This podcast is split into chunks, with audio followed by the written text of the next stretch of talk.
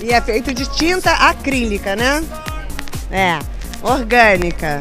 Tudo muito orgânico, muito natureza. E não pode tocar, tá? Don't touch, it's art.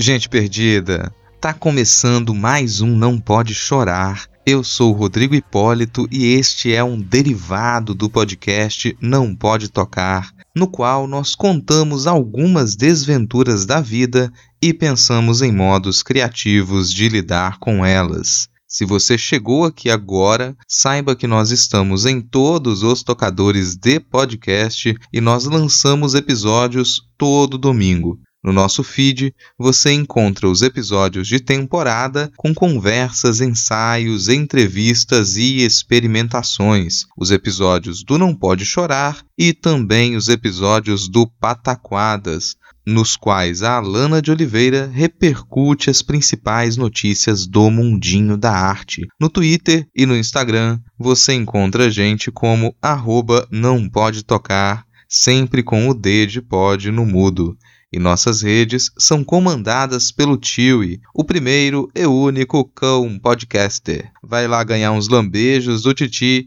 e aproveita para acessar notamanuscrita.com, onde nós postamos os nossos episódios.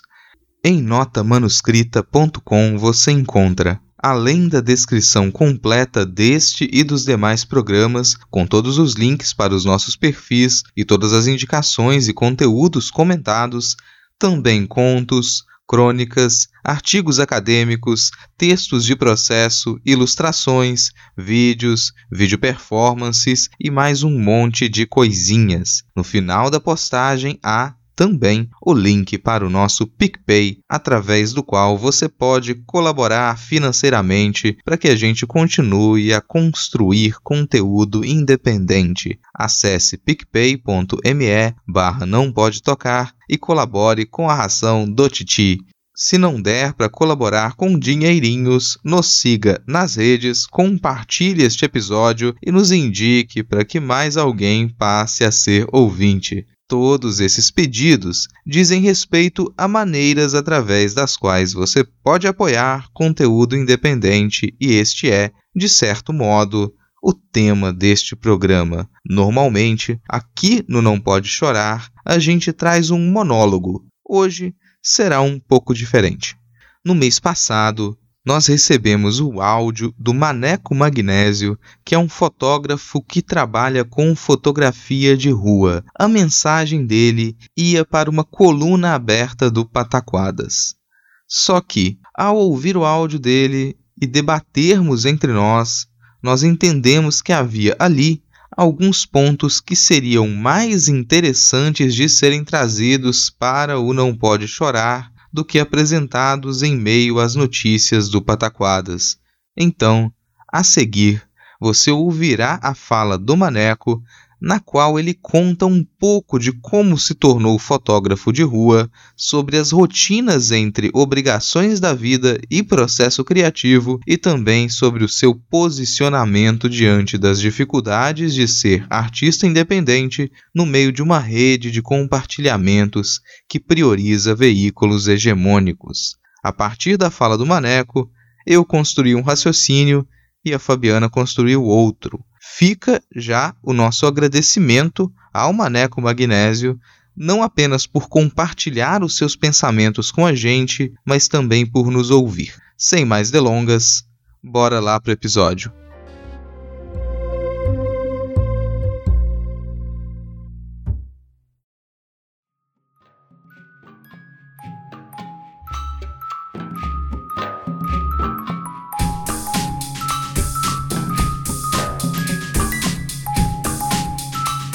Oi, gente.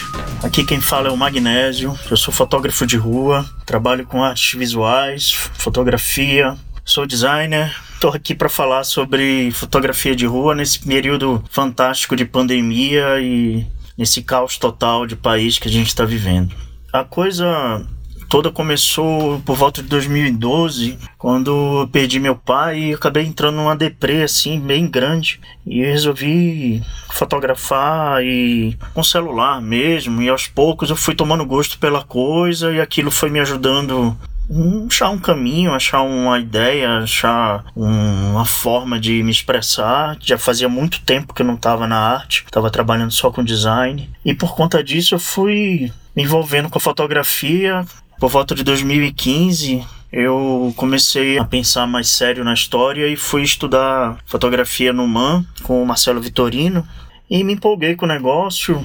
Ganhei uma câmera de presente da minha cunhada linda, a Laura Prado, e aí eu comecei a acreditar que que rolava de encarar a brincadeira de forma séria. E aí comecei a fotografar, assim, na rua com alguma frequência. Né? Já fotografava diariamente, assim, com celular e fui levando isso para uma câmera semi-profissional, uma mirrorless, uma, eu uso uma Pentax K01, que é uma câmera bem boa, compacta, rápida e, e que me ajuda muito, assim, sabe, no, no dia a dia. O lance é que em 2013 eu virei pai. E essa coisa da paternidade é um negócio interessante, porque você tem duas escolhas. Ou você faz como a maioria dos pais sempre fizeram, que é cuidar da vida dele e a mãe que se vire, ou você assume a responsabilidade da, da paternidade e se joga, né? Foi isso que eu fiz. Eu já trabalhava em casa como freelancer, com design e coisa do tipo. E, tipo, em vez de procurar um emprego para botar o, leite da criança em casa, eu resolvi continuar em casa trabalhando, pegando frila e me virando nos 30 para conseguir dar conta do meu filho e, e conseguir ter alguma meta de, de projeto, trabalho e coisa do tipo. Mas eu realmente só fui começar a acordar mesmo pra coisa depois de 2015, quando ele já estava perto dos três anos. 2016, 2017 foram os anos assim que eu comecei a, a estudar mais, a pesquisar mais, a tentar profissionalizar mais. Em 2018 eu decidi que eu não ia mais fotografar com o celular, só ia fotografar com a câmera e assim que eu fiz, eu comecei a sair com a câmera na mochila diariamente. E é assim que eu faço até hoje, eu levo a câmera na mochila, e geralmente eu uso a rotina do dia a dia como o espaço que eu tenho para fotografar. O que é que significa isso? Né? Eu levo, levava ele para a escola, né? ele estuda à tarde, e aí eu levava a câmera na mochila, saindo de lá eu já tirava a câmera da mochila e ia tentar né, encontrar algo interessante, né? Eu não gosto de fazer roteiro, eu não gosto de me programar para fazer determinada coisa, eu, eu acho que a fotografia de rua é uma arte do acaso. Você não escolhe quem você vai se fotografar, eu nem escolhi que ia ser fotógrafo, na verdade. A fotografia que me escolheu, a arte que me escolheu. É uma coisa meio. Parece clichê falar isso, mas quando você vê, você está completamente envolvido naquilo e não dá para voltar atrás. Então, meu trabalho se resume em perambular, flanar, caminhar, sem roteiro. E eu vou, vou seguindo né, o que a intuição vai mandando. Se eu estou achando algo interessante, eu vou, continuo e vou, vou, vou seguindo aquele ritmo e aquele caminho ali até meio que me esgotar, esgotar as possibilidades que eu tenho. Se a coisa tá meio morna, se tá difícil, ou se tá chovendo muito, se tá um dia meio difícil, ou tenho muito compromisso, aí eu né, desencano e vou cu cuidar das coisas, né, dos compromissos de, de casa, resolver coisa que eu tenho para resolver. Mas geralmente eu faço isso, saio, fotografo, passo boa parte da tarde fotografando. Final da tarde pego ele na escola e a gente vem para casa, aí é jantar, essa coisa. Então minha rotina gira em torno da rotina dele, né? Sou casado, minha esposa também, né? A gente divide as, as tarefas do dia a dia, mas essa coisa toda do, da paternidade é uma coisa engraçada, assim, porque quando você resolve abraçar a coisa, que é o, o ideal, sabe? Você tem que ser malabarista no tempo porque senão você não faz nada, você não produz nada, você não cria nenhum projeto. E por incrível que pareça, de 2018 para cá tem acontecido bastante coisa. Eu entrei no três fotos no projeto Nossa São Paulo, que é um projeto bem bacana sobre fotografias da cidade de São Paulo. São vários fotógrafos, né? Uma curadoria fantástica. Em seguida, eu fui selecionado para participar da exposição coletiva do Mirares, que é um um agregado lá do Mirar Fest, que o pessoal do Olhar Plural faz. É, tem feito todo ano na Unibis Cultural. É um projeto bem bacana também. A curadoria também é sensacional. O Ricardo e a Alice são pessoas incríveis. Putz, eu tirei medalha de bronze com uma foto no Festival de Fotografia de Rua de Paris e consegui o feito inédito para minha vida, que era estar tá no lugar certo na hora certa e acertar, clicar aqueles aqueles dois marombados lá na Paulista com a camisa do Justiceiro, com aquela tirinha incrível da Laerte atrás, e foi muita sorte. Era dia de manifestação pró-Bolsonaro na Paulista, e eu tava com meu filho, tinha ido no shopping levar ele pro cinema, uma coisa do tipo, e quando a gente saiu, ainda tinha aquele amontoado de gente lá de camiseta verde e amarela e tal. E quando eu vi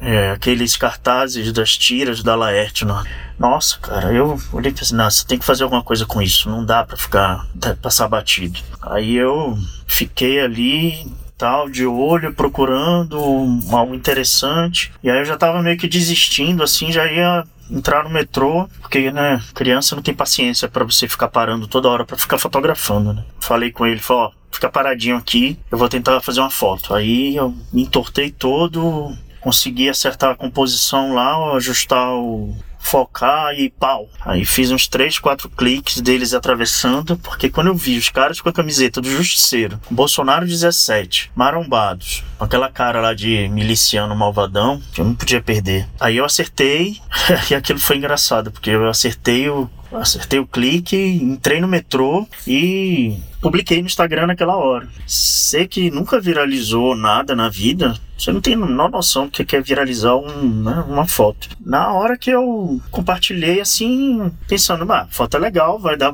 né, vai, a coisa vai, vai dar uma, uma sacudida, mas assim, né, oh, não vai ser nada. Mano, eu entrei no metrô, né, com meu filho e tal. Publiquei a foto dentro do trem, ainda em uma estação. Aí na estação seguinte começou a. Eu, quando eu publico, eu publico também no Twitter, no Facebook, na minha página no Facebook. Cara, o negócio começou a pipocar, era muita notificação. Todo mundo comentando, todo mundo compartilhando, todo mundo é, perguntando, todo mundo sei o que. E eu, né, na minha ingenuidade, também na correria, eu nem tinha colocado marca d'água. Eu odeio marca d'água, acho aquilo horrível. Eu nem tinha, né, você nem imagina que o negócio vai bombar tanto, né? Foram milhares de compartilhamentos né? Like, nem sei, perdi a conta. Teve um monte de gente que compartilhou e não deu crédito e tal, e aquela confusão. Então, assim, aí chegar num ponto que eu queria explorar um pouco mais na discussão. É interessante a, a situação que a gente está vivendo hoje no Brasil de ter um governo absolutamente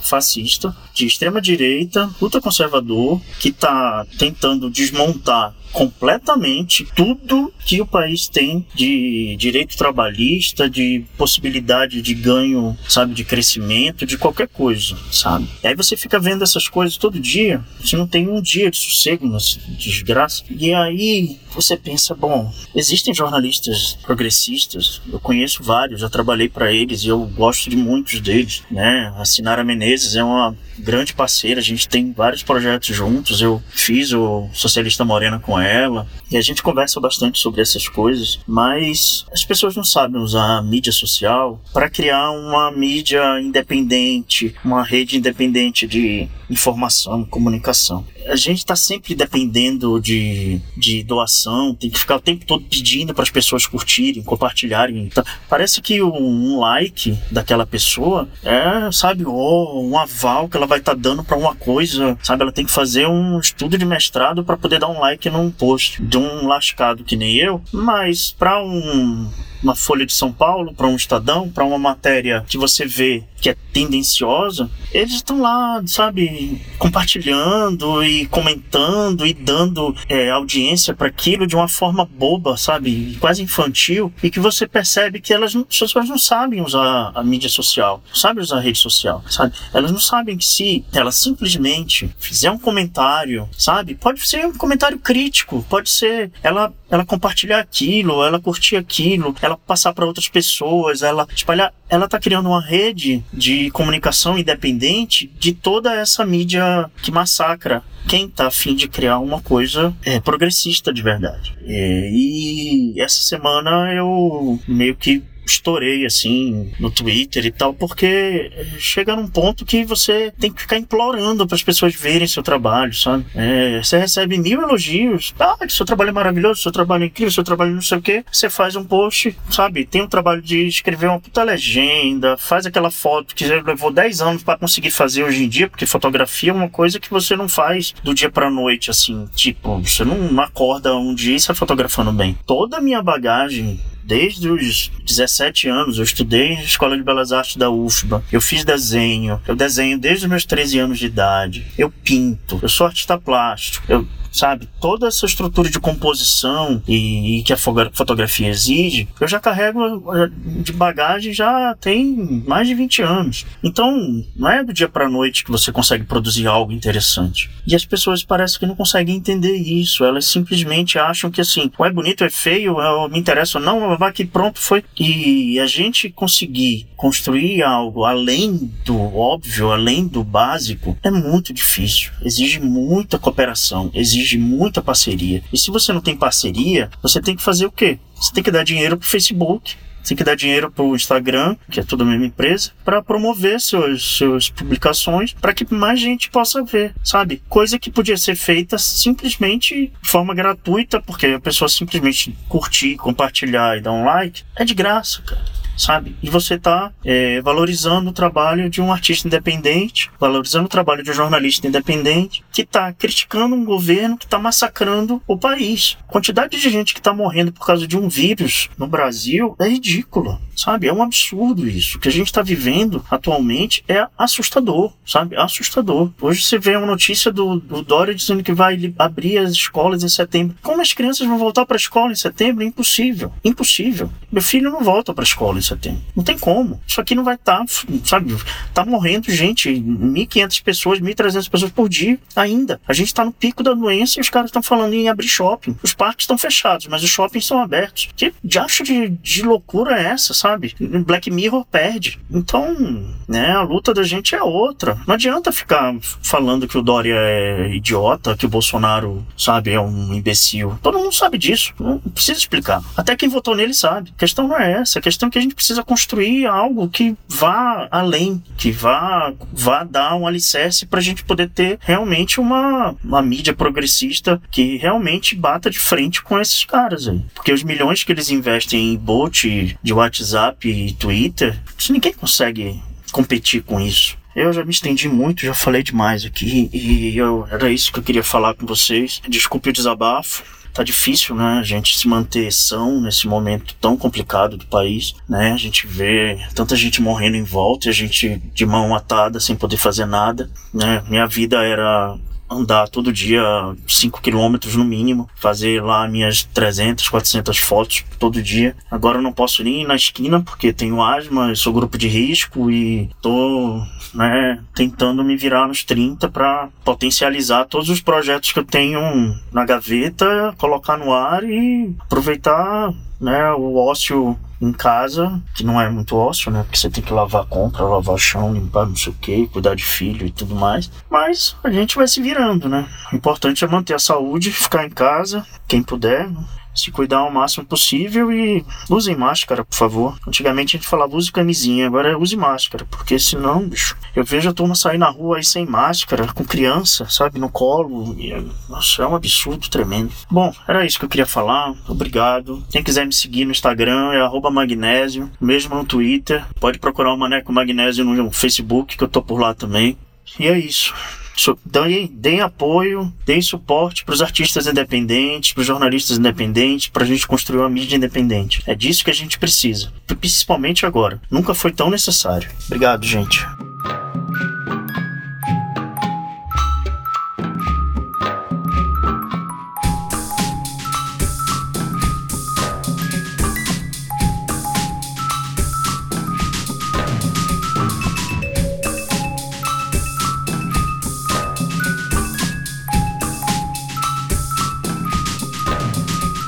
Algumas coincidências que são providenciais.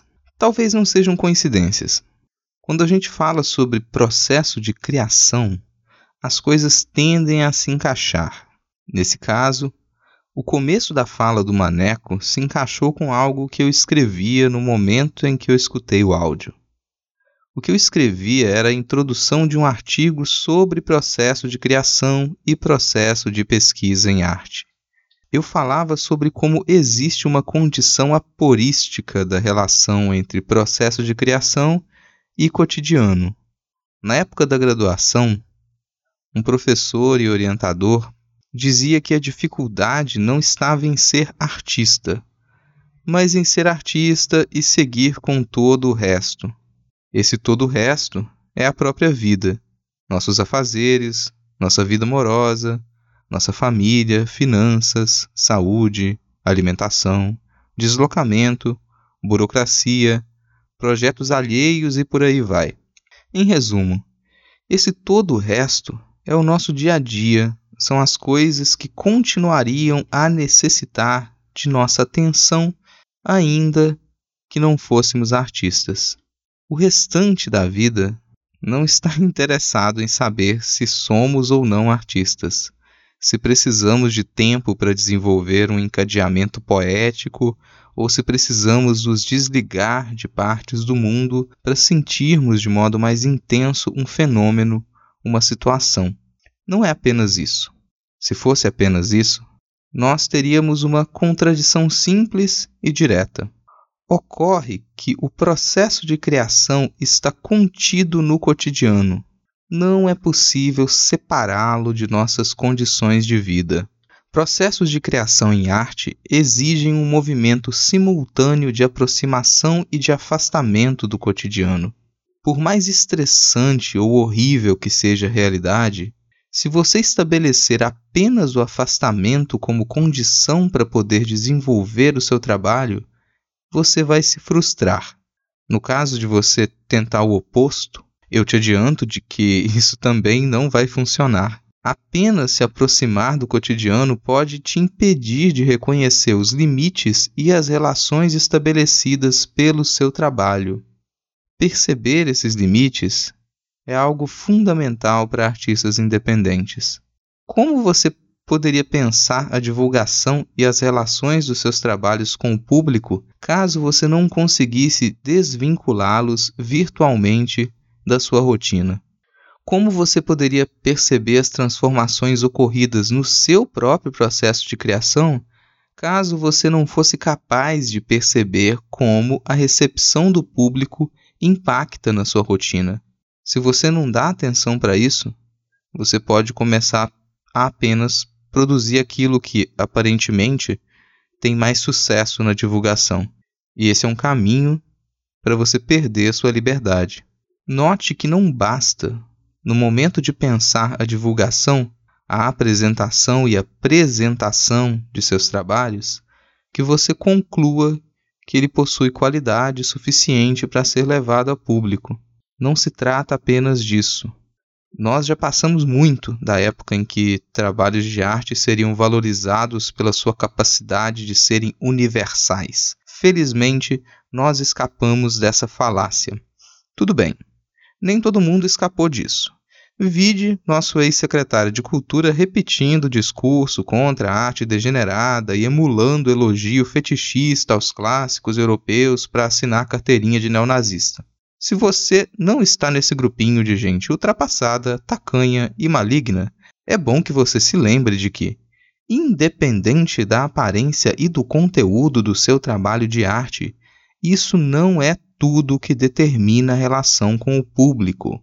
Recentemente, ocorreu uma campanha no Instagram e no Twitter na qual produtores independentes de diversas áreas apontaram que não custa nada divulgar e curtir trabalhos independentes.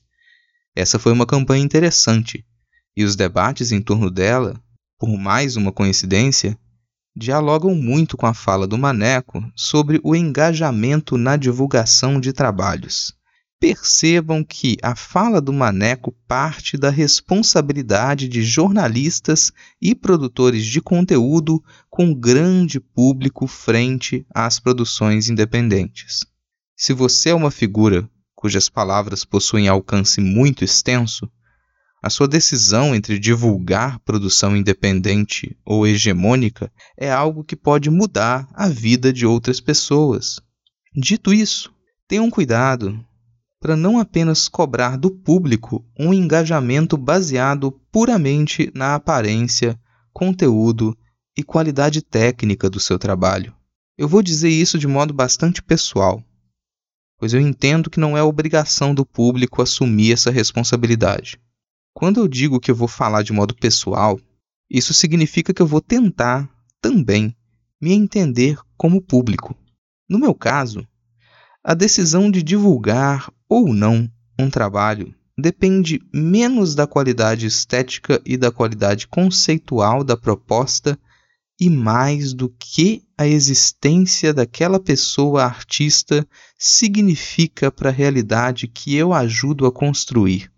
Quando eu encontro perfis de artistas que não apenas não se posicionam com relação a temas que são do meu interesse, dentro e fora do sistema das artes, mas fazem questão de encobrir seus posicionamentos, eu tento ignorá-los.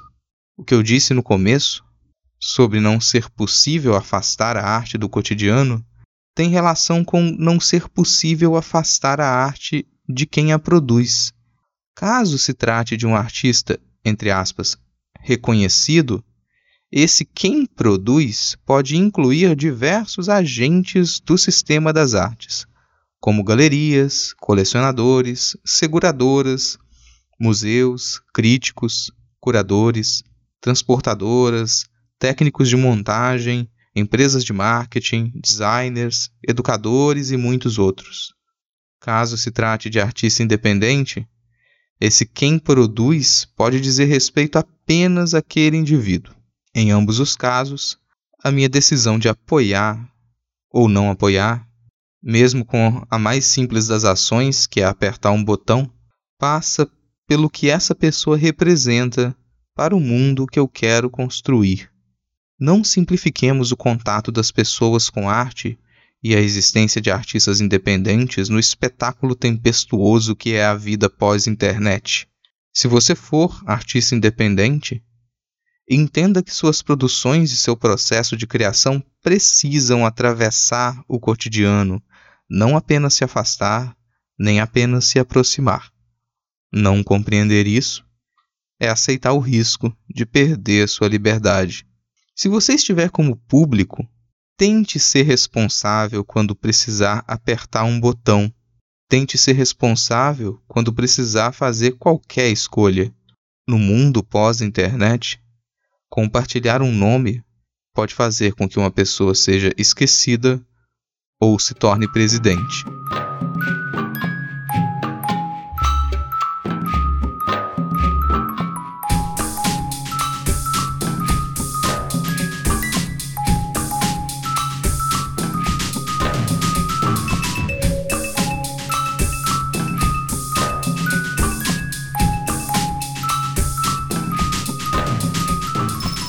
Domingo à noite, eu recebi 173 provas para corrigir pelo sistema online. Domingo à noite. Quinta-feira, eu recebi mais umas centenas. E agora, mesmo depois de ter corrigido várias, eu tenho ainda 420 provas povoando meus pesadelos. Não é a primeira vez que sonho que saio de casa para algo banal, uma ida rápida ao supermercado, e me deparo com o rosto sem máscaras, pessoas rindo. Como que é possível ver um sorriso debaixo de máscara? Eu me pergunto durante o sonho. E eu me preparo para ajeitar a minha e acelerar o passo, mas onde que está minha máscara? Eu esqueci em casa. Bate o desespero começa a correr e eu não consigo chegar num lugar seguro. Às vezes o sonho se torna mais intenso. Eu encontro alguns corpos mortos pelo chão. Às vezes ele vai para o fantástico e eu começo a correr do lado de animais gigantes, plantas que correm, monstros, seres alados com preguiça de voar, ou começa a sair cabelos verdes da minha cabeça, como foi um dos meus últimos pesadelos. Mas nessa noite eu corria mais devagar. Este meu último sonho estava mais pesado, porque eu estava com medo de voltar para casa. O que pode me dar mais medo que estar na rua sem máscara? O que pode tornar meu lar inseguro? Foi o que eu comecei a pensar durante o sonho. Ter 420 provas para corrigir, ter uma demanda virtual a atender, ter de entrar no Instagram e fazer um post incrível de como meu trabalho de artista, escritora, educadora é surpreendentemente fantástico. Mais que um pássaro, cão, vaca que tenta me lamber enquanto eu corro. Sonhos, eles viram misto daquilo que se teme com aquilo que se deseja, com aquilo que não percebemos no dia a dia. Sim, há algo do ínfimo e corriqueiro que nos habita e invade quando não estamos no domínio do consciente. Quem nunca, depois de tanto jogar no celular, não viu várias bolinhas correndo num sonho e não entendeu nada? Só faltava as bolinhas gritarem: Candy! Bom, algo de diluído do meu cotidiano que me invade quando eu durmo. Lacunas e a distância enorme entre o que se compreende como arte e o que se pretende que se entenda dentro da área de arte educação. Esse medo da distância entre mundo da arte e mundo cotidiano vem de diferentes formas, muitas vezes no esforço que empreendemos numa rede social. Ter medo de voltar para casa porque eu preciso postar no Instagram é assumir que há algo de ineficiente e tormentoso no processo. Eu estaria mentindo se tudo fosse realmente negativo. Na maioria das vezes é um prazer, é um encontro, é um estar perto de quem se está longe, ainda mais agora em tempos pandêmicos. Mas lá no fundo, lá no que toca o medo inconsciente dentro do cotidiano, está o medo de se perder na importância que se dá ao estar presente virtual. Mas o que isso tem a ver com o entendimento de arte em diferentes âmbitos? Tem tudo a ver. Afinal, um produtor independente de conteúdo, ele se dedica, em meio a um turbilhão cotidiano de afazeres, a criar uma fotografia, a criar um vídeo, um projeto de instalação, um processo, um podcast, um texto poético, a criar alguma coisa. Ele compartilha nas redes sociais enquanto está no banheiro, que é aquele momento sagrado da pausa das obrigações sociais e trabalhistas. Esse sujeito, esse artista independente, espera o dia inteiro ansioso por uma curtida, por uma resposta, por um compartilhamento. O alcance é pequeno, a sua ansiedade aumenta e ele vê o Instagram cheio de alertas de promova, promova a sua publicação. Ele acessa os gráficos no site de agendamento de posts que ele, com muito custo, paga um plano. Observa o comportamento do público. Então, naquele dia ruim, em que o trabalho de. Bom, insira aqui qualquer coisa que alguém faça para se sustentar e sustentar a sua família, que ainda não seja artístico como ele quer. Bom, esse trabalho deu ruim, deu muito ruim. Então ele decide fazer aquele post. Faz um desenho realista como um desdobramento do seu processo poético inicial. O alcance ainda é pequeno, mas ele fez o seu gráfico ter uma curva. O engajamento ainda é fraco, mas aumentou bastante as curtidas. Afinal, é um desenho realista. Esse artista independente acompanha vídeos, investe um bom tempo para aprender sobre marketing digital. A concorrência é grande. E eu entendo seu desânimo a cada dia. Vide a minha frustração ao dizer para colegas acadêmicos que sou podcaster não pode tocar. E todo o esforço deles em fazer qualquer debate virar. A Folha tem um podcast. Bom, o mundo não é fácil, não mesmo. As responsabilidades como artista, como público e como educadores só aumentam e me fazem pensar, enquanto eu corro no meio desse sonho bizarro sem máscara, a correr do pássaro cão vaca, onde que estão as mafagafos das artes? Eu realmente comecei a me perguntar isso. Foi da revista Mafagafo que veio a Faísca, uma newsletter que envia semanalmente duas narrativas de duas autorias diferentes de literatura de ficção. O Rodrigo, inclusive, lançou no site Nota Manuscrita uma série de resenhas da segunda temporada da Faísca, nessa terceira semana de julho. Uma iniciativa como a Faísca me faz pensar no que acontece dentro do mundo da produção artística, aquela voltada para a produção que a história da arte se dedica, que as poucas iniciativas de divulgação de artistas independentes ou iniciantes, eles morrem depois de poucos meses de vida. Esses empreendimentos, será que morrem por quê? Seria o ego do artista, inflado desde o final do século XVIII, para não dizer antes, que entra em choque com outros egos e cria uma explosão que aniquila qualquer esforço de união? Ou esse empreendimento morre, ou ele se torna um ambiente tão competitivo e inflado de dinheiro que fica fora do alcance do artista independente. Ah, mas aí você vai me dizer, Fabiana, para com isso. Existe tal revista, tal revista, esse canal, esse site. Sim, mas qual deles realmente não está mais atento aos gráficos da reação do público do que realmente atento ao artista e à sua produção? Qual posicionamento desse, desse artista? O que, que ele tem? O que, que ele diz? Que mundo ele imagina e tenta construir para você estar junto nessa construção que é valorizado por esses materiais, por essas revistas? Porque é isso que significa realmente apoiar um artista independente. Não é apenas sua sobrevivência financeira, é estar junto nessa construção de visão de mundo. Afinal, estamos falando de artistas independentes, iniciativas independentes. O que significa se não tentar se rebater para continuar com a independência dentro de um processo criativo? Essa liberdade. Bom, eu não vou me iludir e iludi-los a dizer que eu trago soluções. O Não Pode Chorar ele traz resmundos e tentativas de soluções pelo levante de dúvidas, de incômodos. Reconhecer o problema é o primeiro ponto, e esse primeiro ponto, para mim, é compreender que a questão do artista independente e a sobrevivência no mercado ela é complexa e envolve o cotidiano, os boletos, a distância entre produtor e consumidor e a falência educacional. As desigualdades que o sistema capitalista atual reforça contribuem para que o artista independente, o escritor independente e o educador esperançoso se sintam desmotivados quando olham as milhares de curtidas em um post de uma mulher objetificada ou as várias repercussões de um asno que pastoreia um rebanho cruel. Se sentir desmotivada significa se sentir sufocada e aos poucos ir diminuindo o passo, ir diminuindo, diminuindo a produção, com a ilusão tola de que sua produção não é importante, que uma, duas, trinta curtidas realmente dizem algo sobre o tempo que você gasta a pensar e a trabalhar no mundo que quer construir.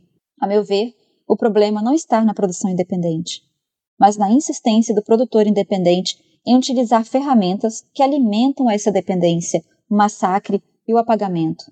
Por que utilizar uma plataforma que diminui intencionalmente seu alcance? Uma plataforma que tem medo que o alcance do artista independente que se mantém dentro dos seus ideais de visão de mundo ganhe visibilidade e exploda por dentro, como o artista ele sempre fez, durante várias e várias vezes, com essa sua ironia de dominar um ambiente e explodi-lo por dentro ao criticá-lo. Eu não digo que abandone as mídias sociais que temos no momento.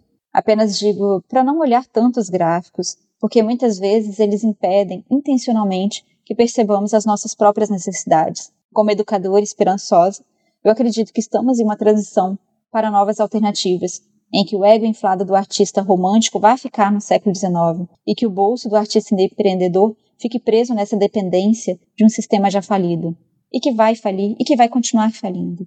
Vai demorar? Bom, vai. Essa transição com certeza demora. Mas o que seria da gente, dos independentes, se eles não se reconhecessem, se não começasse uma conversa com um resmundo como esse?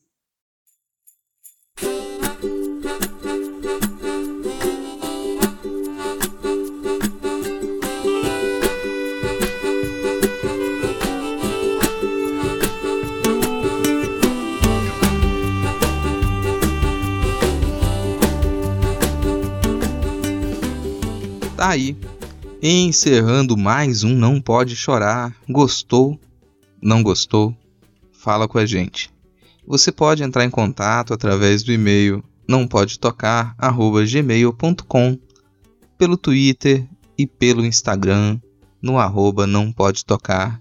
Lembre-se sempre que o D de pode é mudo ou em qualquer dos perfis pessoais que estão todos na postagem original deste episódio em notamanuscrita.com. Lá você encontra, além de todos os episódios do Não Pode Chorar, do Não Pode Tocar e do Pataquadas, também contos, crônicas, artigos e muitos outros conteúdos. Se você quiser nos ajudar, você pode nos seguir nas redes, recomendar este episódio para os seus amigos, conhecidos e inimigos e ou colaborar financeiramente no nosso PicPay com qualquer valor. Acesse picpay.me barra não pode tocar e nos ajude a continuar a construir conteúdo independente. Por hoje é isso. Se nada der muito, mas muito errado, semana que vem a gente está de volta. Valeu, falou.